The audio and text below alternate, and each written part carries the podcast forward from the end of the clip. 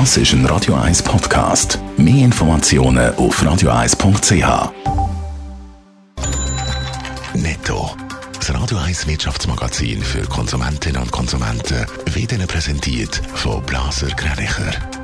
Wir beraten und unterstützen Sie bei der Bewertung und dem Verkauf von Ihrer Liegenschaft. blasergreinicher.ch Dave Burkhardt.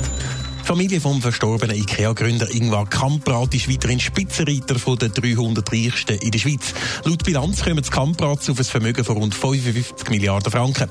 Insgesamt sind die Vermögen von den 300 Reichsten trotz Corona leicht angestiegen auf 707 Milliarden Franken. In der Schweiz gibt es offenbar tausende Betrugsfälle bei den Corona-Entschädigungen. In einem Zwischenbericht weist die eidgenössische Finanzkontrolle über 5400 Verdachtsmeldungen aus. Mehr als 4600 Fälle werden bei den Solidarbürgschaften untersucht, 540 beim Corona-Erwerbsersatz und 217 bei den Kurzarbeitsentschädigungen. In den USA soll schon in der nächsten Woche ein Corona-Impfstoff ausgeliefert werden. Das hat der Präsident Donald Trump angekündigt. Zuerst sollen dann stark geförderte Gruppen wie medizinisches Personal oder Senioren geimpft werden. Im Moment ist in den USA aber noch gar kein Corona-Impfstoff zugelassen. Reden wir über Geld. Vor 30 Jahren haben die 300 Reichsten der Schweiz ein Gesamtvermögen von 70 Milliarden Franken gehabt. Heute sind es mehr als zehnmal so viel, aber Corona hat auch bei den ganz Reichen in der Schweiz Spuren hinterlassen. Ja, insgesamt sind die 300 Reichsten zwar nochmal ein bisschen reicher geworden, und zwar um 5 Milliarden Franken im Vergleich zum letzten Jahr. Laut der Bilanz, wo das Ranking jedes Jahr zusammenstellt, ist das aber der schwächste Anstieg seit der Wirtschaftskrise vor 10 Jahren.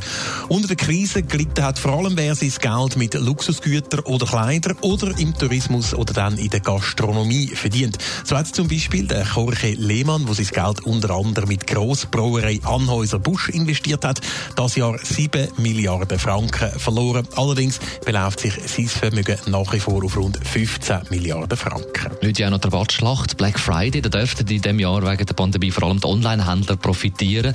Im ähm, Onlinehandel läuft es ja sowieso nicht so schlecht. Nein, das zeigt sich auch im äh, Ranking von der Bilanz. So ist zum Beispiel der Rolf Brack mit seinem Onlinehandel brack.ch das erste Mal überhaupt in der Rangliste vertreten.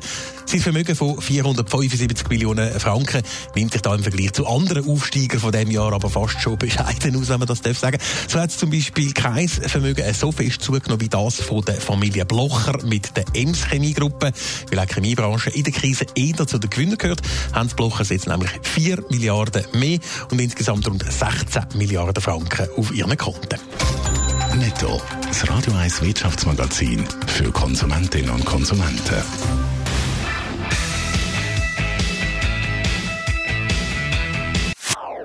Das ist ein Radio 1 Podcast. Mehr Informationen auf radio1.ch.